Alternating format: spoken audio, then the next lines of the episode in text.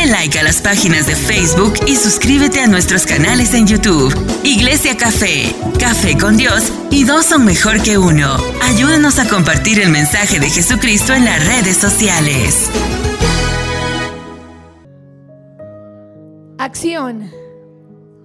Voy a empezar con el testimonio. Mira cómo Dios es. Hace como esta semana, no la pasada. El martes, o lo voy a decir porque mucha gente no sabe. Estoy aquí en el estudio bíblico y Dios me dice, dame una cantidad de mi diezmo y unos bonos que me gano. Y no es que me hice la chiva loca o se me, se me olvidó. Y me voy a mi casa. Vengo el miércoles y mi querida hija Aileen está repartiendo los sobres de la ofrenda y los cogió contados. Porque no venimos, no llegamos mucho, ya que la mayoría de la iglesia estaba enferma. Y Aileen dice, mira, los cogí contados, el último para ti, pero yo no le pedí sobre. Ella vino y me trajo el sobre y Dios me dijo para que me des lo que te pedí anoche. Pues le di a Dios lo que me pide. Y yo pues se lo di con amor, porque yo lo doy a Dios con amor. Y el jueves teníamos nuestra fiesta de Navidad. Estamos ahí, fuimos a un sitio de bolear, de bowling. Estaban ahí y mi compañía tiene diferentes departamentos y ellos se reunían por departamento. Mi jefe separó la mitad del bowling league para nosotros. Había comida y ahí tuvimos dos horas. Guiamos una hora y media para dos horas. Pero disfrutamos y nos conocimos porque algunos no nos conocemos. Mi compañía está en Filadelfia. Y cuando vamos, mi jefa me dice, tengo algo para ti, pero yo no soy interesada, yo no le doy mente. Cuando voy afuera, ella me está esperando con un sobre y me da mi bono. El año pasado me dieron un bono y me dan un sobre y yo digo, ¿qué es? 500 dólares. Pero me dieron el bono y eran 100 dólares y yo lo cogí con mucho amor. Porque 100 dólares son 100 dólares que yo no tenía, que yo no contaba. Pues cuando abro el sobre, el bono era de 500 dólares. Lo que yo dije el año pasado, Dios me lo dio este año. Pero Dios me probó cuando me pidió el martes lo que yo le tenía que dar. Porque Dios va a probar tu corazón y tu obediencia primero. Y estoy tan y tan con ese bono que todavía ni lo he depositado. Para que usted vea cómo Dios trabaja, porque Dios te va a pedir para probar tu corazón cuando le dices, todo lo que tengo es tuyo. Cuando tú le dices a Dios, escucha esto, todo lo que tengo es tuyo, Dios te va a probar, hasta con tus hijos. Hasta con tu esposo. Hasta con tu casa, hasta con tu carro, Dios te va a probar a ver si de verdad es de Él. Así que cuando Dios te pida, no resistas, porque estás aguantando una bendición más grande. Mira esto. Un matrimonio. No viene a esta iglesia para que no estén tratando de averiguar quién es. Me está, los estoy ayudando en consejería. Y tienen problemas. Pero ¿sabe cuál es uno de los problemas? Que no le ofrendan ni le diezman a Dios. Y cada vez que cobran, tienen un problema económico. Se les rompe la tubería, se les rompe la boila, se les rompe el carro. Cada vez tienen un problema económico. Y yo le pregunté, ¿y ustedes le están diezmando a Dios? No, es que no nos alcanza. Pero cada vez los veo en lugares donde no deben estar. Dele a Dios porque usted lo ama, porque usted le agradece. Hermano, usted puede tener 50 mil dólares en el banco y si a Dios le da la gana de que usted muera hoy, los 50 mil dólares del banco se los repartió la familia, porque usted no se los llevó. Dele a Dios porque Dios es bueno. Porque Dios lo, le da a usted todo, lo escogió a usted. Yo gracias a Dios trabajo. Mantenemos nuestro hogar Y Dios cada día me sorprende más. Hasta los bonos me subieron sin yo pedirlo. Ni se lo pedí a Dios que me subieran los bonos. Me recompensó por mi humildad y mi obediencia. ¿Estamos listos? La palabra nos ayuda a madurar. Dile al que tiene al lado. La palabra te ayuda a madurar. Así que ven a los estudios bíblicos. Porque la palabra te va a ayudar a madurar en esos días difíciles. En esos procesos. En esos desiertos, en esas tormentas, en esa confusión donde el enemigo te confunde, te desanima. La palabra es la que te va a ayudar. ¿Sabe por qué? Porque no todo el tiempo yo voy a estar disponible o el pastor tampoco. Van a haber momentos donde la palabra es lo que te va a alentar, donde la palabra es lo que te va a dar esa fuerza que tú necesitas. Cuando tú estás en un momento y tú estás lleno de la palabra de Dios, el Espíritu Santo te va a recordar. Salmo 103.4 dice esto. Porque ese es tu alimento. Por lo tanto, si ese es tu alimento, esa es tu vitamina. Y la vitamina te va a dar fuerza. El Señor Jesús, con la habilidad que siempre lo caracterizaba, tomó las grandes enseñanzas del Antiguo Testamento y las presentó bajo su propia interpretación enfatizando que cada mandamiento dado, dado por Dios era para su cumplimiento. Cada palabra que Dios ha dado se va a cumplir. Cada palabra que está escrita en la palabra se va a cumplir. Porque Dios no miente. Y Dios es el mismo de ayer, es el mismo hoy y va a ser el mismo mañana y pasado. Tú tienes que creer esas palabras. La palabra te va a ayudar, ¿sabes en qué? En tu carácter.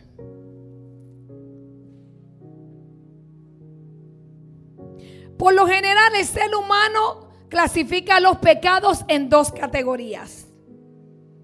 Hay gente que dice que hay pecados graves o mortales y pecados leves. Pecados que, mentiritas blancas, pecados blancos.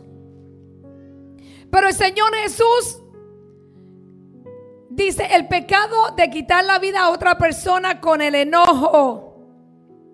Muchos creen que el enojo es un pecado leve y que es insignificativo.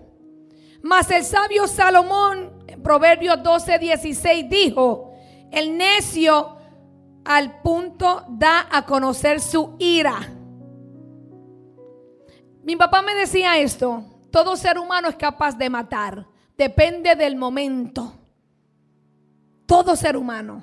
Porque a veces usted ha escuchado que fulano mató qué, pero ese hombre no mata ni una hormiga. ¿Usted lo ha escuchado? Que le han dicho, no, está preso porque mató a un hombre. ¿Cómo va a ser si ese hombre no mató ni una hoja? Tumbaba a ese hombre. Porque depende de la situación y del estado emocional que esa persona se encontraba. Muchas personas creen que el enojo no es pecado. Te voy a decir algo, el enojo es pecado. Pecado es pecado, no hay pecado grande ni pequeño. Pecado es pecado. Todo lo que va en contra de Dios es pecado. No hay nivel de pecado. Cuando tú te enojas con tu esposo, con tu esposa y se acuestan enojados, estás pecando. Cuando tú te airas y con tus palabras lastimas a tu esposo o a tu esposa o a tus hijos o a tu compañero de trabajo o al que te pasó por el lado, tú estás pecando. Porque te airaste y la ira tomó control de ti. Fallaste, pecaste. ¿Y sabes qué es lo más feo? Cuando no te arrepientes. Cuando no le pides perdón a Dios ni a la persona que tú ofendiste. Pecado es pecado cambia tu carácter. Una persona que cree en Dios no puede andar hablando babosidades y después querer venir y arrodillarse como si nada pasó, sin pedir perdón. Usted no puede venir, herir y después venir y querer entrar a la presencia de Dios como si nada pasó. Si usted tuviera en los tiempos de antes y usted hubiese entrado a ese lugar santísimo, ahí mismo usted hubiese quedado cenizas. Porque no le era permitido entrar a ese lugar con ese pecado de enojo, de ira, de haberle fallado a su hermano o a su esposa, de haber herido. Una persona que le sirve a Dios tiene que saber controlar su carácter.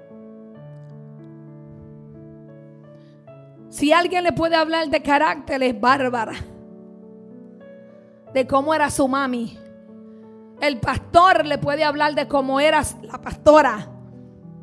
Pero Dios sigue transformando mi carácter. Porque no puedo decir que me transformó completamente. Porque hay días, mire, que el enemigo me pone una cáscara de guineo para que yo resbale. Y hay días que pongo el pie cuando hago así, yo digo, espérate María. Tranquila que esto es una trampa del enemigo. Y tengo que calmarme. Porque tengo que inhalar y exhalar. Y pensar y decir, espérate que esto es el enemigo. Porque el Señor no me va a hacer caer. El Señor no me va a poner una trampa. El Señor no va a querer que yo peque. Por lo tanto, yo tengo que controlar mi carácter. Pero ¿sabes qué me ayuda la palabra de Dios? El creyente y la moral. Ay, ay, ay. Jesús dijo, Mateo 5, 27 y 28, apúntelo ahí para que usted lo lea en su casa. Oíste que fue dicho, no cometerás adulterio. ¿Qué es adulterio? Cuando usted está casado o cuando usted está casada. Pero yo os digo que cualquiera que mire a una mujer para codiciarla, ya adulteró con ella en su corazón. Así que usted hombre o usted mujer, que usted vio un hombre, sea por Facebook, por TikTok, donde sea, y usted le dio like, ya usted cometió adulterio. Igual el hombre. Cuando usted miró a una mujer y esa mujer a usted le gustó, usted cometió adulterio aunque usted no se acostó con ella y usted no la conoce, porque usted la codició con sus ojos. Usted la deseó. Usted quiso que su mujer fuera como ella. ¿Mm? ¿Sí? Cuando usted está viendo una película y usted está viendo una mujer que sale y usted se queda así, Usted está cometiendo adulterio porque usted le está faltando respeto a su esposa o a su esposo, si es un hombre. ¿Usted sabe lo que nosotros hacemos? Forward, para adelante. Le doy para adelante. Porque yo no voy a caer en esa trampa. Porque la mujer que Dios te dio o el hombre que Dios te dio no es el que tú querías, el que tú necesitabas.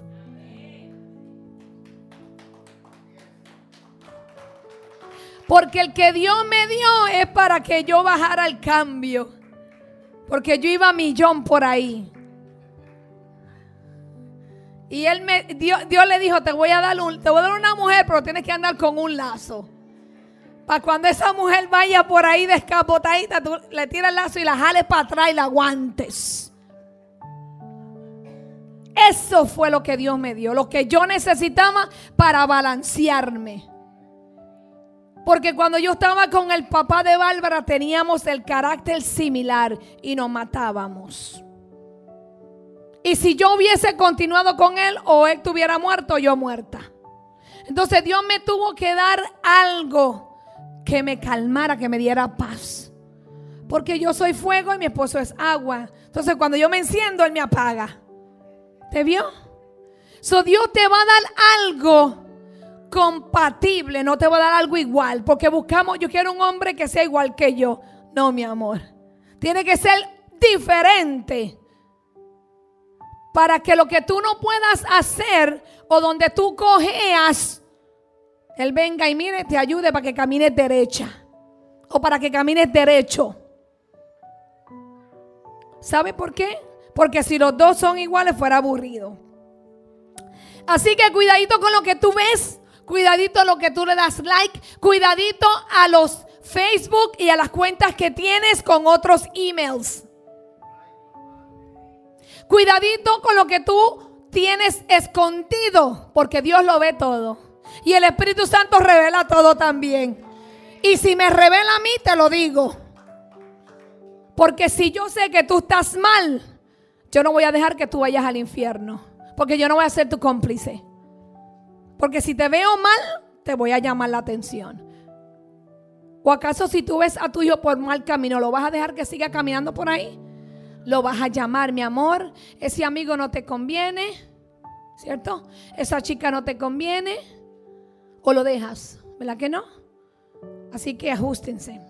El Señor Jesús dio el mismo valor a la intención del corazón que al hecho realizado. Aunque alguien nunca haya cometido el acto de impureza sexual, si tan solo lo deseó en su corazón, es como si lo hubiera hecho. Cuidadito con la pornografía. Cuidadito. Cuidadito con la masturbación también, porque si usted tiene su mujer y usted tiene su hombre, disfrútelo. La palabra dice que todo lo que Dios creó fue bueno. Si usted tiene problemas en esa área, hermano, venga y háblenos. Eso no es de vergüenza. Eso Dios lo creó para usarse.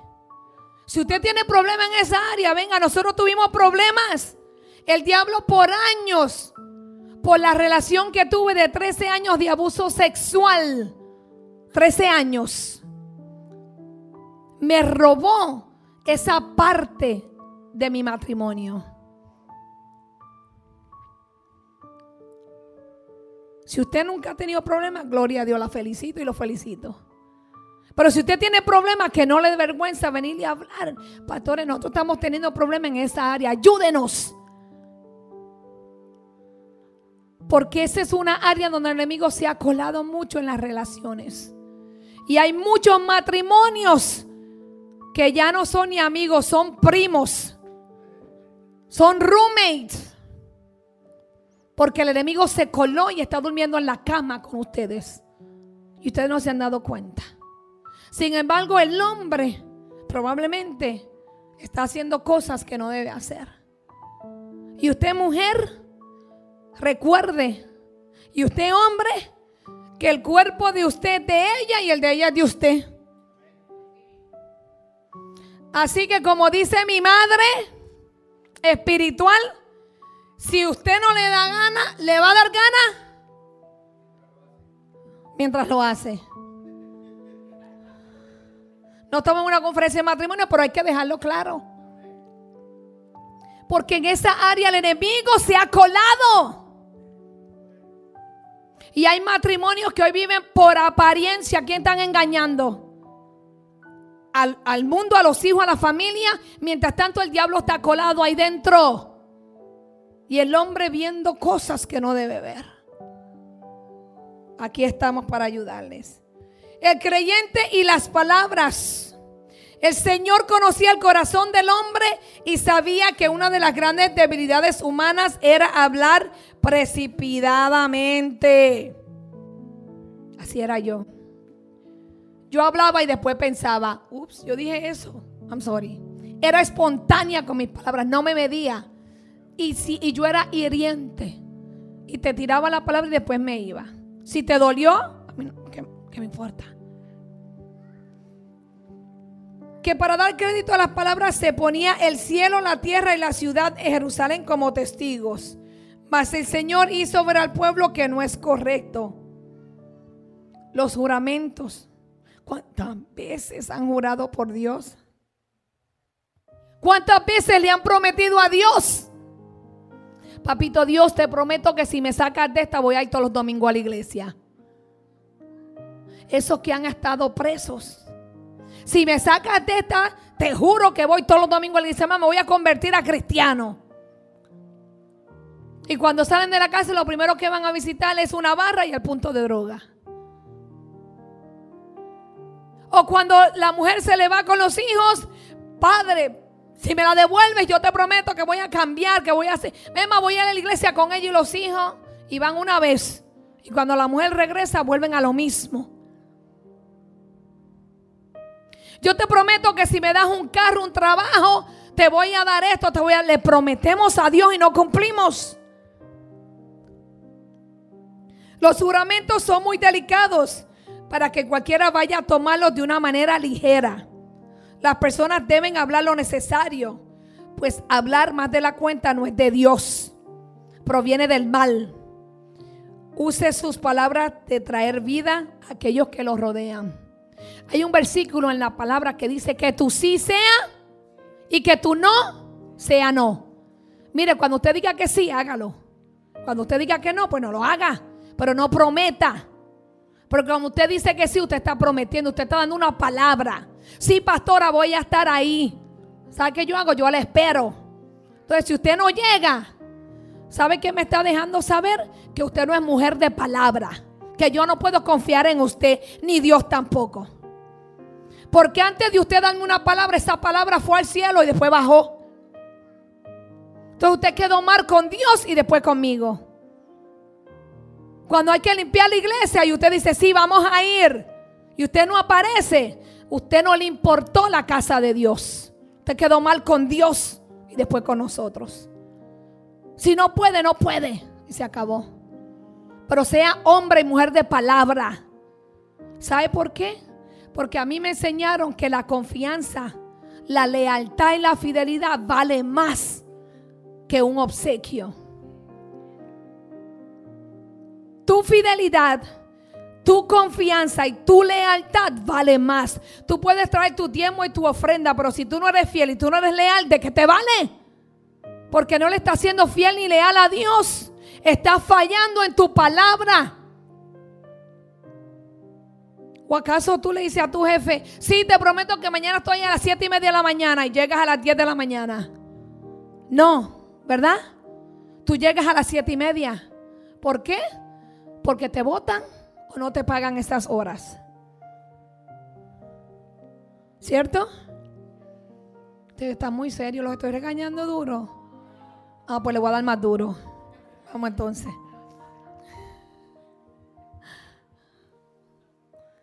El creyente y el amor. Si usted es creyente de Dios, usted tiene que ser portador del amor de Dios. Usted no puede decir yo creo en Dios y no amar a su enemigo. Porque es fácil que yo sea cristiana y que yo los ame a ustedes toditos porque vienen a la iglesia. Pero qué difícil es amar a mi vecina que el perro hace popó por la acera y me la deja ahí. Qué fácil es amar esa eh, siriana que tenemos por ahí, ¿verdad, mi amor? Que, que cualquier cosa que dejo en el balcón se lo lleva. Y la vemos en cámara. Ella mira y toda la cámara y lo coge y se va. Qué fácil, ¿eh? No, yo la dejo. Yo le pongo cositas ahí para que se la lleve. Yo le pongo ahí para que se la lleve. Todo lo que pongo se lo lleva. Pero qué difícil, ¿verdad? Sería no amarla. Que yo sea cristiana, que yo sea pastora. Y a veces me dice ay y a veces no. Yo no le hago caso. A veces a lo mejor tiene una vida, ¿verdad? Difícil. No conozco su vida. Recién se mudaron hace como un año, ¿verdad, mi amor? So, no le hago caso. Cuando me saluda, amén. Y si no, también. Yo la bendigo. ¿Usted me entiende?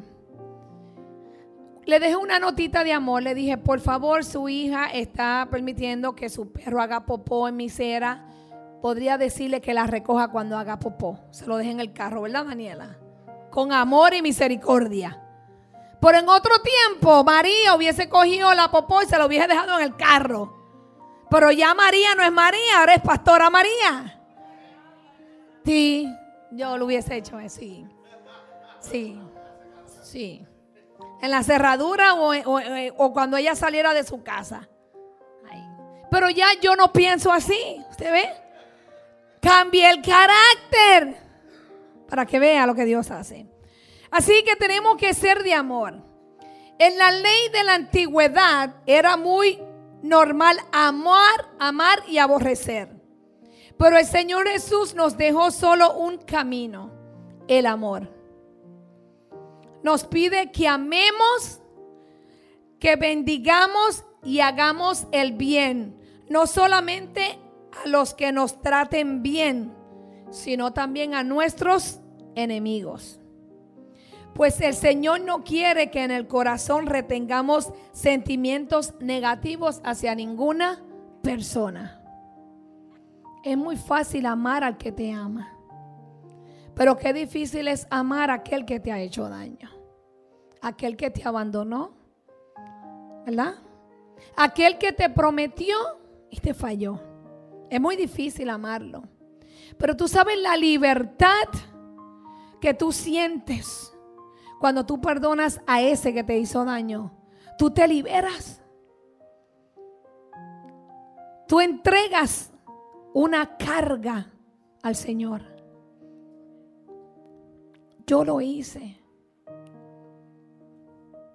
Cuando yo liberé y entregué el perdón hacia todo el que me había hecho daño, yo creo que yo en mi corazón rebajé como 100 libras. Porque yo me sentía el pecho como esos, esos hombres que alzan pesas. Así. Y así yo caminaba altanera. Y yo llegaba al lugar y yo llegaba con mi cara así. Para intimidar. Y si me miraban mal, yo le decía, ¿qué? Así yo iba. ¿Qué?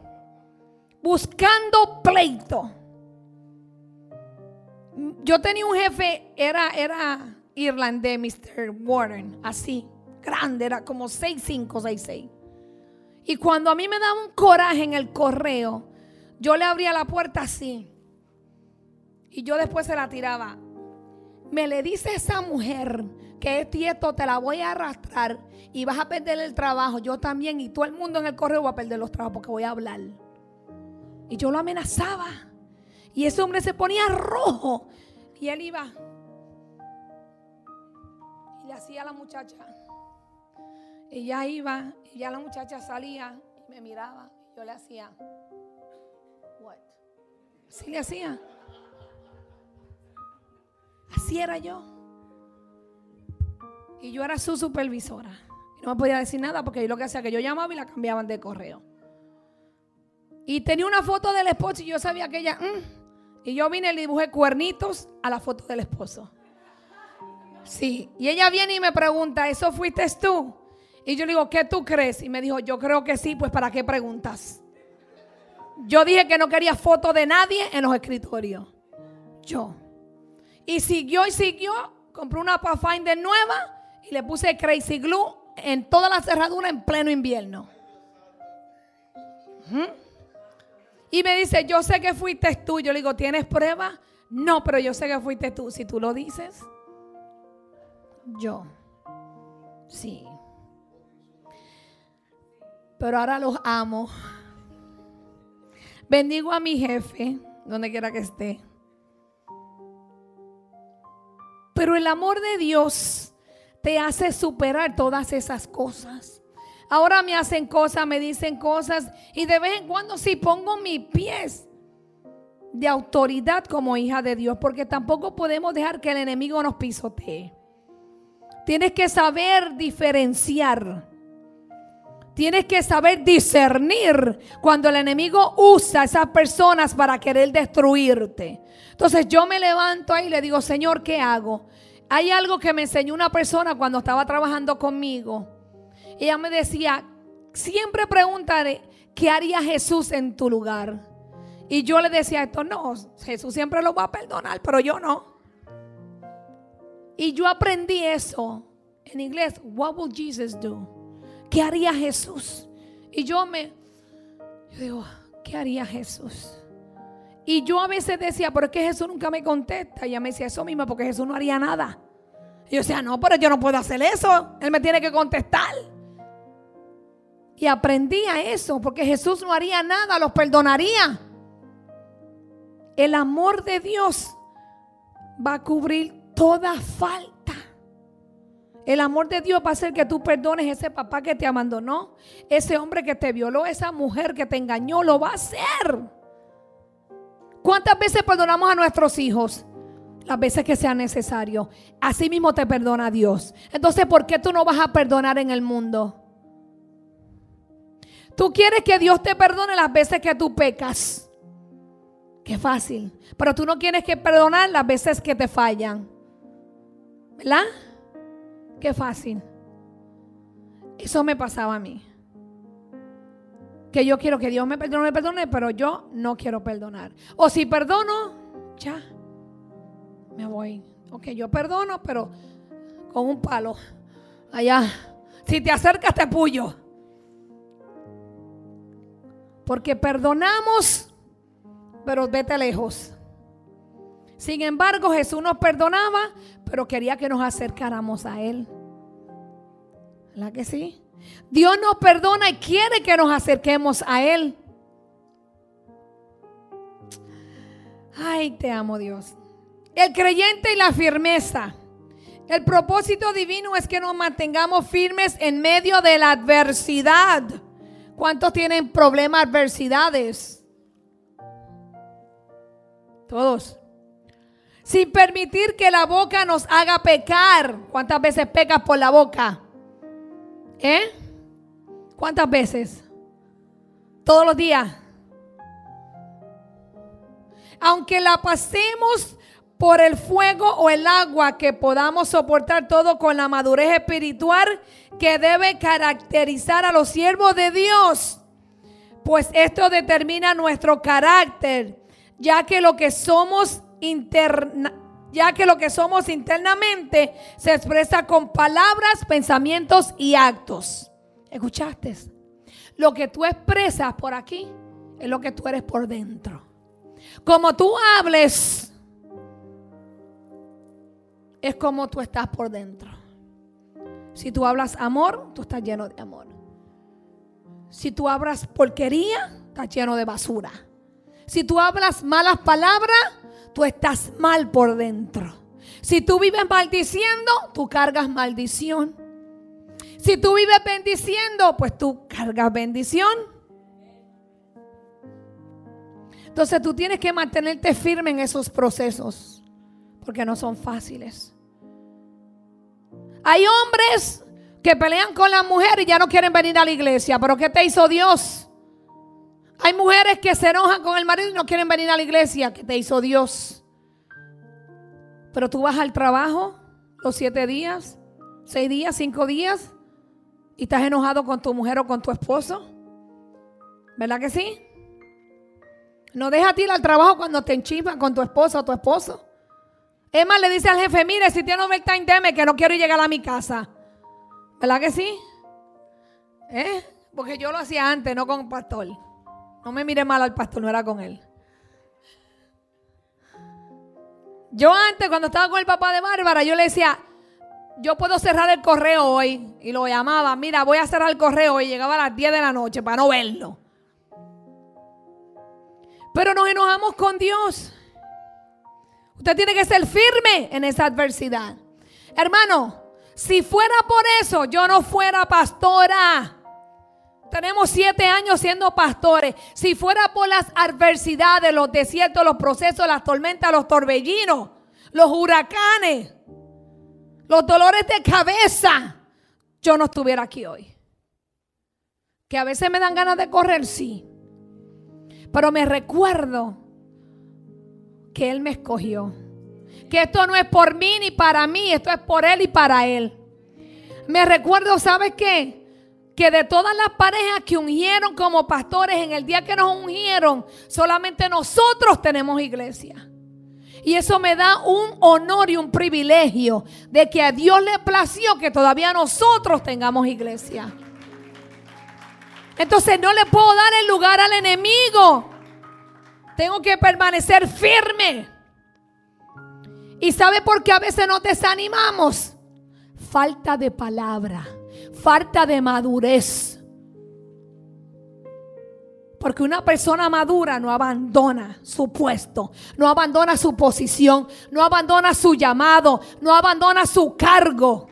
Pero te da, te da un catarrito espiritual y ya sueltas tu llamado. No puedo, pero vas a trabajar. ¿Eh? ¿Por qué no le dice a tu jefe, mira, no puedo porque tengo una situación en la iglesia y no puedo trabajar hoy? No puedo ir esta semana al trabajo porque, ¿qué? ¿verdad que no?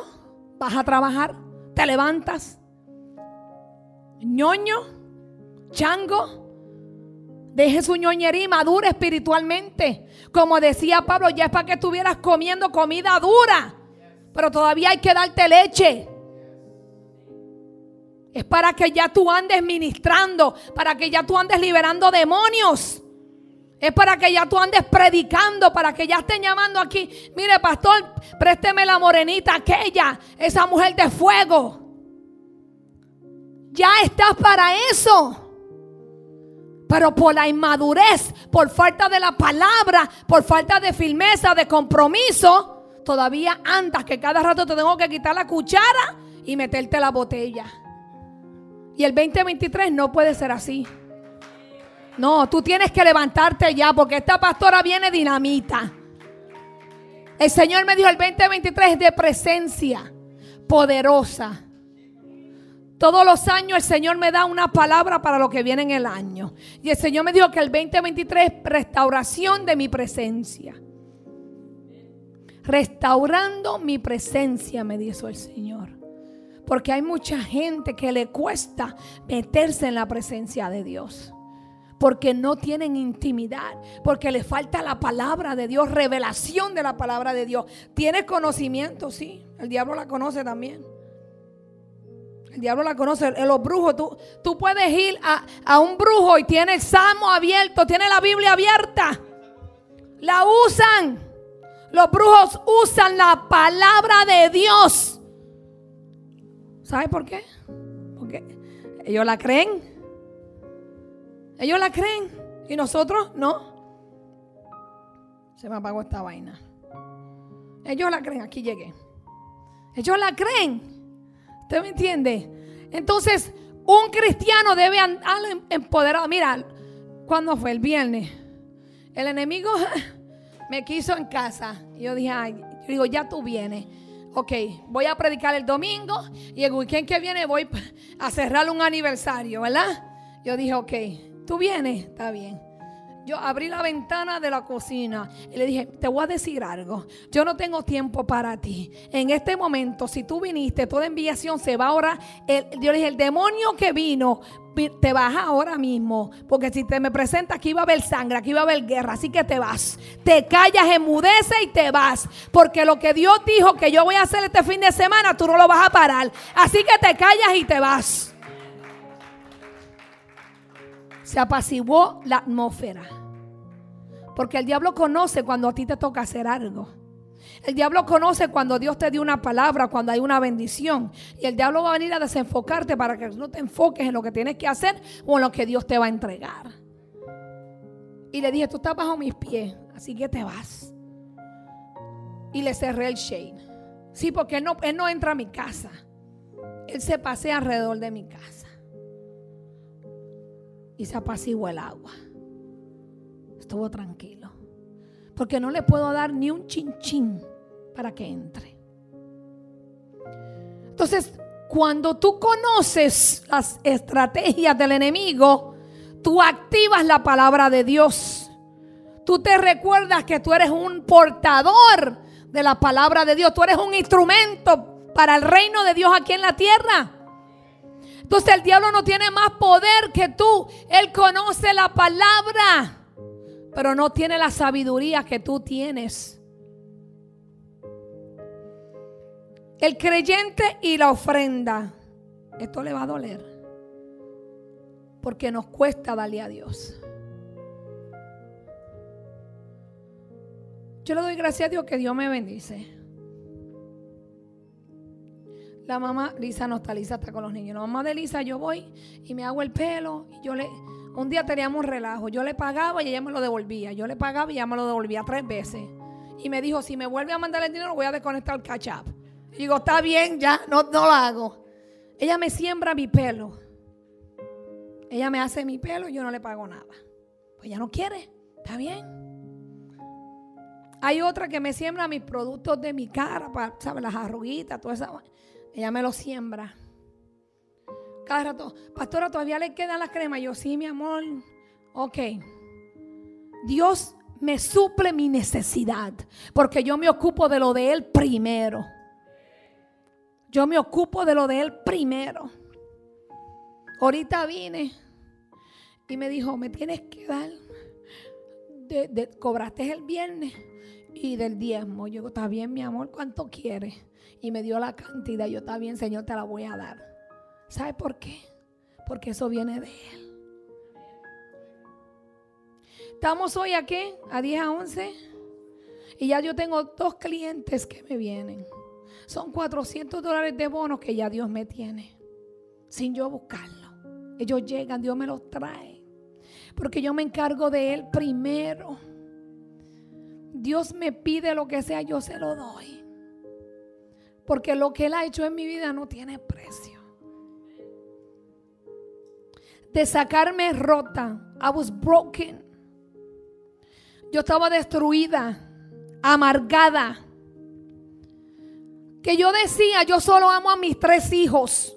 Yo no amo a más nadie. Yo le decía, I can't love people. I don't like people. Pero era servicial. Ayudaba en mi trabajo. Yo era un window clerk. Y I used to act like a supervisor en el correo. Abrí y cerraba el correo. Yo hacía hasta repartía cartas. Guiaba el, el truck que guía Jack. I used to drive that truck in the post office.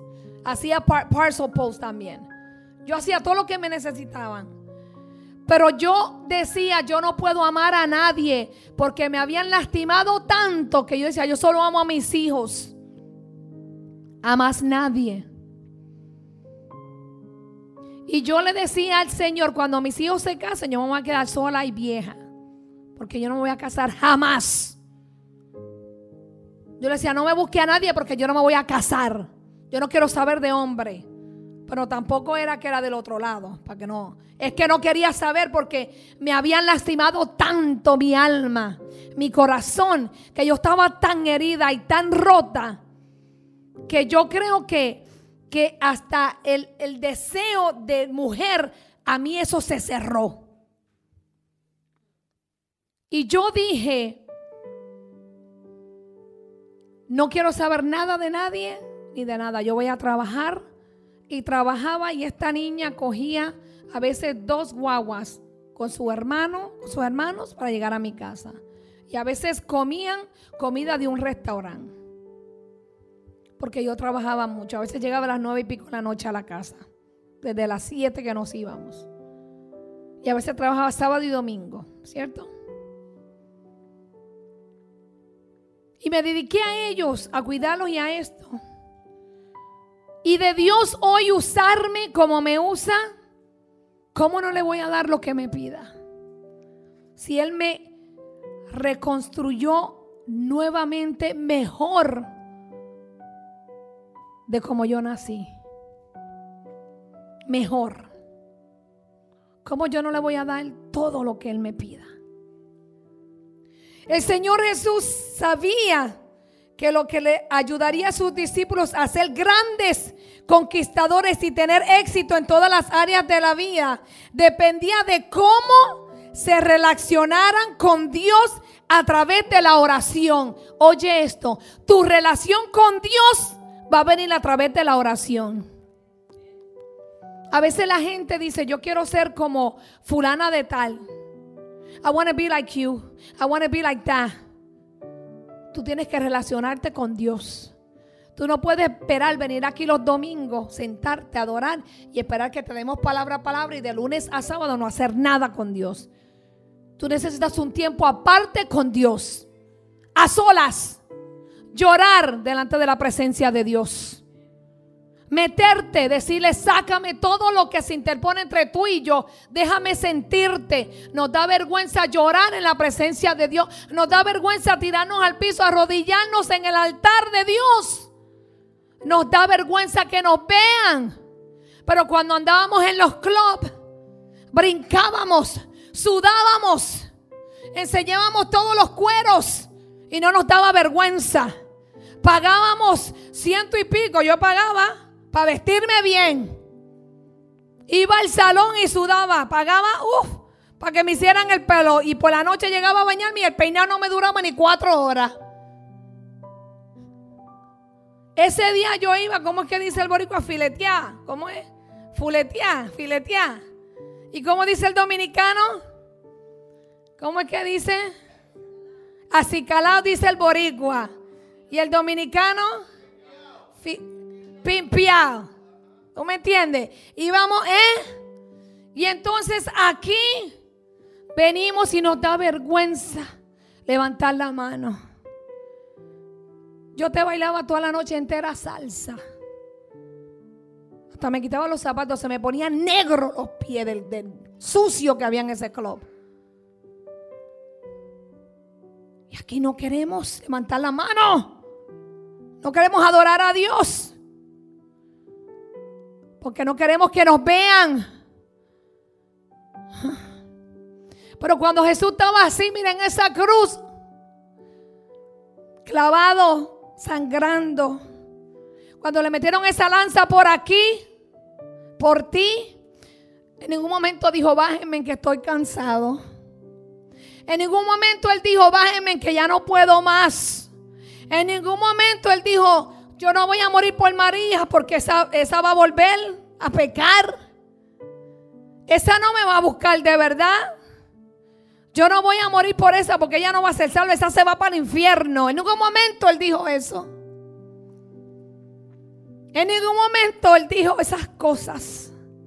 Él se metió y aguantó por ti y por mí.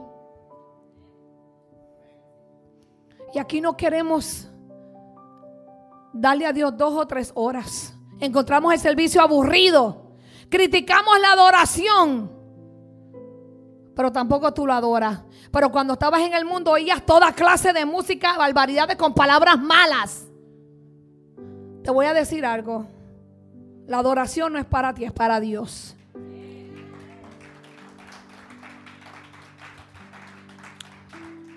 La adoración es para Dios. Aquí se viene a adorar a Dios. Aquí no se viene a poner la música que a ti te guste o que a mí me guste es la que a Dios le guste. Porque si queremos traer jóvenes y al joven le gusta el reggaetón, con el reggaetón yo los voy a traer. Porque si yo quiero traer a los colombianos que viven en Easton con la salsa, el vallenato y la cumbia, yo los voy a traer. Porque si quiero traer el dominicano con merengue, con bachata, yo los voy a traer. Entonces tenemos una mentalidad donde ya tú no puedes vivir, mi amor, con el Viejo Testamento. Porque cuando tú te metes en intimidad con Dios y tú entiendes que Dios lo que busca es tu corazón. Dios no busca con qué ropa tú vienes hoy a adorarme. Dios busca con qué corazón y con, qué disponibilidad tú viniste hoy a adorarme. ¿Cómo estás dispuesto a adorarme hoy? ¿Me vas a echar el problema para el lado y me vas a dar todo tu corazón? Vas a sacar lo que se interpone entre tú y yo para venir y, ofrendarme lo mejor hoy. Me vas a dar ofrenda de amor, ofrenda de agradecimiento por los hijos que tienes, por el trabajo que te he dado, por el carro que tienes, por la casa que te di. Me vas a ofrendar porque te he bendecido esta semana, porque no tuviste un accidente, porque no moriste porque muchos han muerto en accidentes de carro yendo al trabajo. Porque el diablo no te cogió la mente y no moriste de depresión. No te quitaste la vida. Porque yo pude pelear por ti, intervenir para que el plan del diablo no prevaleciera sobre ti. Y hoy estás aquí adorándome. ¿Cuál es tu ofrenda? ¿Cuál es tu oración en este día? Por eso les advirtió Jesús a los discípulos que cuando oraran lo hicieran sinceramente, sin caer en la hipocresía, buscando privacidad, sin incurrir en vanas repeticiones, siendo creativos en su comunicación con Él. Porque nos acostamos y ay, gracias Señor por la comida. Gracias por mis hijos. Y ya ya. Esa es la oración del vago. La oración del vago. O si no, vamos guiando. Ay, se me olvidó orar, Padre. Gracias, Señor. Cuida a mis hijos. Ayúdame, Padre. Y y ya oramos. ¿Y dónde está tu intimidad con Dios? Porque para que una relación crezca hay que haber intimidad. ¿Cómo vas a conocer a Dios si no intimidas con Él? ¿Cómo tú conociste a tu esposo? ¿Cómo conociste con lo que le gusta si no tuviste intimidad con Él? ¿Cómo yo sé lo que le gusta a mi esposo? Yo creo que yo conozco a mi esposo más de lo que él me conoce a mí. ¿Sabe por qué? Porque yo soy picky. No se me asuste. Yo soy picky. Hoy quiero una cosa y mañana no me gusta. Mi esposo dice que tú eres bien picky. Toma los chavos y vete y cómprate ropa tú. A él le gustan las flores y a mí no. Pues yo de vez en cuando me compro algo con flores, mira, ¿ves? Para complacerlo. Y en la comida yo soy picky también. Me dice, yo no sé qué cocinarte porque tú eres picky. Soy picky. Hoy quiero comer y mañana no. Pero yo lo conozco a él porque él come de todo. Y él se pone lo que sea. Yo le puedo planchar una camisa, un pantalón y él se la pone sin decirme que no. Por eso yo lo conozco más. Él es más sencillo. Yo soy un poquito piqui. Pero como tenemos intimidad, comunicación, nos conocemos. Nos complacemos.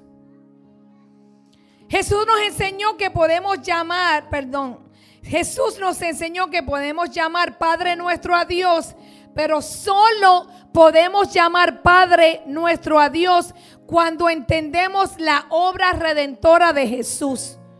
Pues en otra ocasión enseñó a sus discípulos que nadie, escucha esto, podía ir al Padre si no es a través de Él.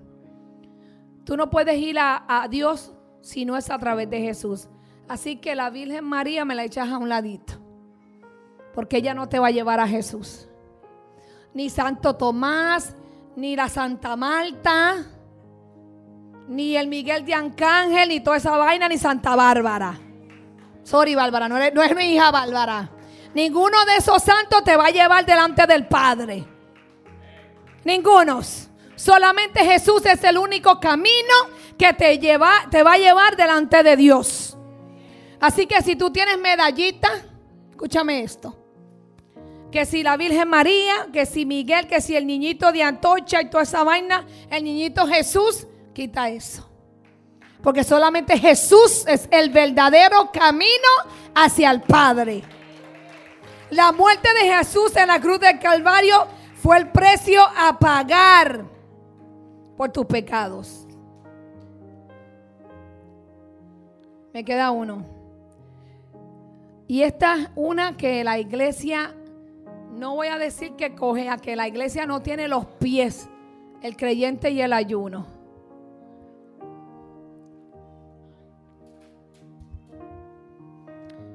Los fariseos en la antigüedad se mostraban muy espirituales y cuando ayunaban todos se enteraban.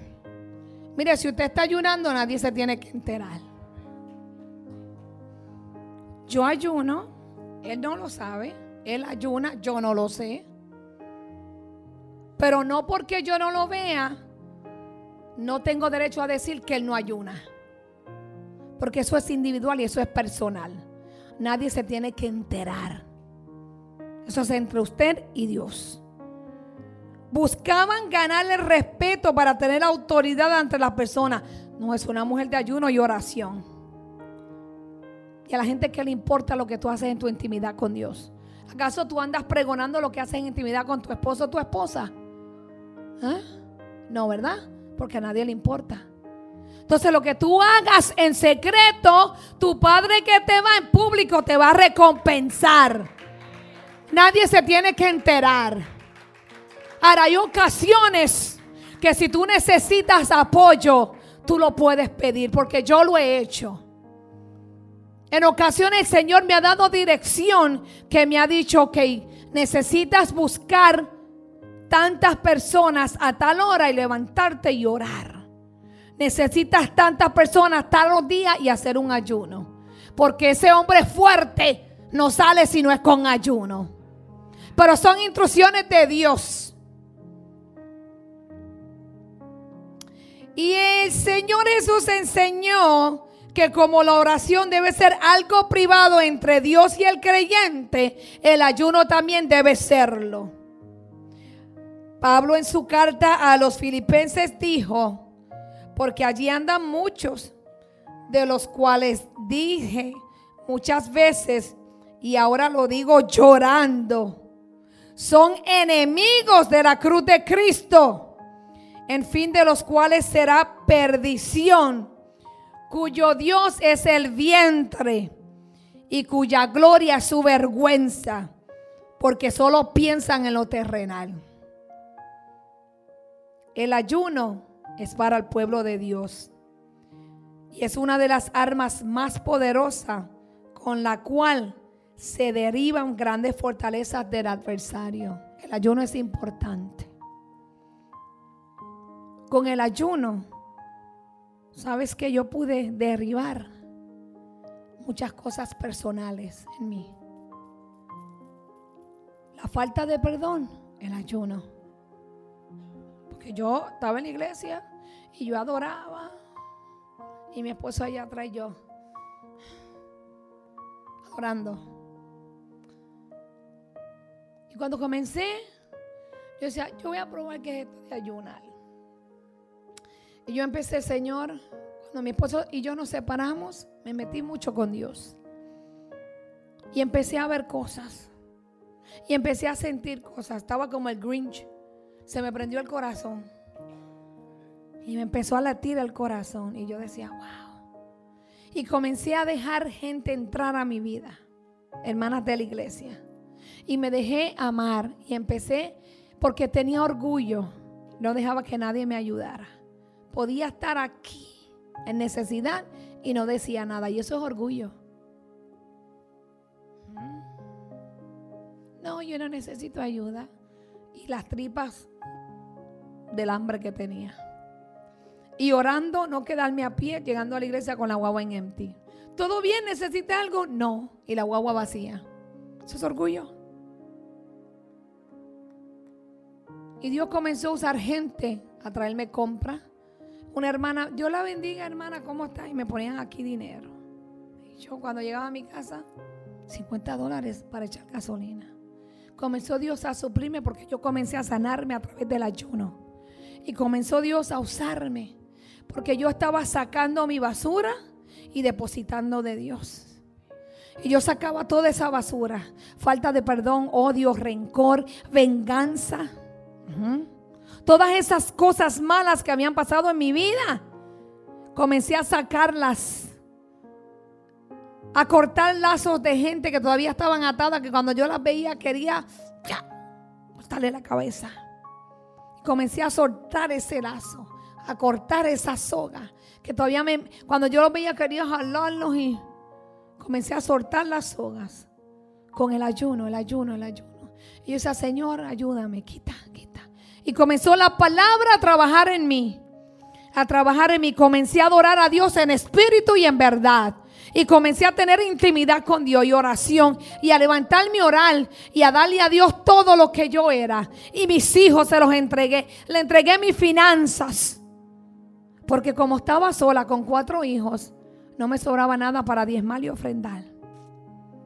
Pero comenzó mi jefa a decirme, María, te ganaste un bono. ¿Cómo? Sí, porque llamaron a customers, a los clientes que tú trataste y todos dijeron que tú hiciste un 7. Yo trabajaba para Customer Service de un banco. los llamaban para hacerle preguntas cómo yo los traté y yo hacía todo bien. Entonces cada mes te daban un bono. Y con eso yo me balanceaba y comenzó Dios a bendecirme financieramente. Y comencé yo a darle a Dios y a darle y a darle. Y Dios entonces comenzó a subirte de nivel espiritual también. Se me fueron abiertos los oídos espirituales, los ojos espirituales. Comenzó Dios a manifestar el fruto del espíritu, el amor, y empezaron a llegar los otros frutos y comenzaron también a activarse los dones. Porque si tú no tienes el fruto, no se puede activar el don.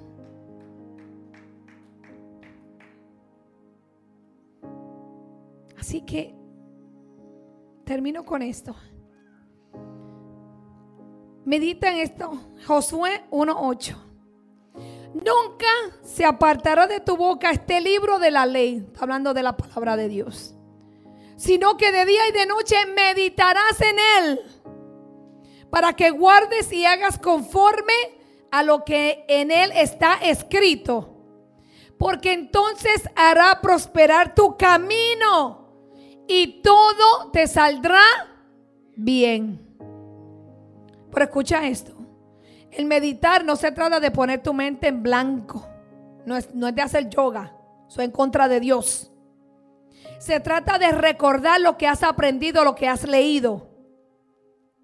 El proceso de meditar y profundizar en la palabra es como el que efectúa el rumiar que toma el alimento. Lo pasa a un estómago. De la misma manera la palabra llega a la mente va al corazón, vuelve a la mente para entrar de nuevo al corazón del hombre.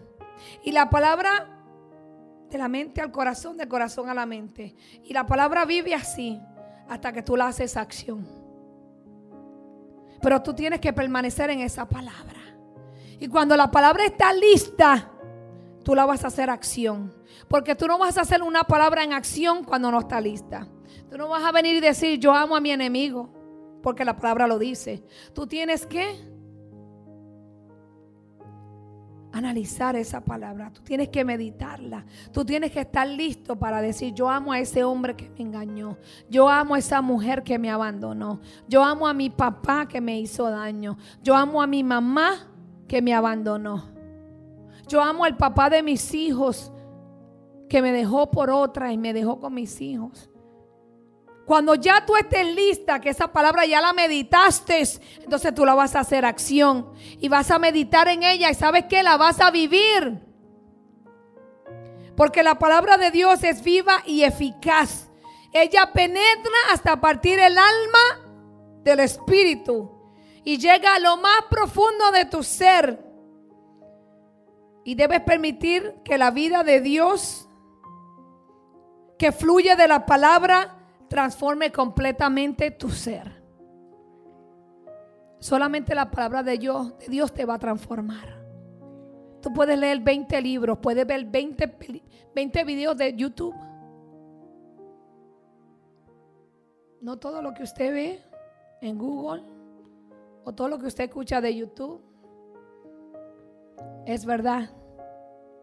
La palabra dice retener lo bueno y desechar lo malo. No sea fanático de predicadores. Escudriñe usted mismo la palabra. Porque a veces somos vagos para nosotros leer y estudiarla y mejor oímos un, mejor voy a oír esto de Yesenia, mejor voy a oír esto de Maldonado, mejor voy a oír esto de Rudy Gracia. Y nos vemos fanáticos de esas personas y no tenemos tiempo aparte entre nosotros y Dios. Cuando Dios te puede dar lo mismo o mejor de lo que le ha dado a ellos. Porque el mismo Dios que los usa a ellos es el mismo Dios que me usa a mí. Porque la misma Biblia que ellos leen es la misma que yo puedo leer.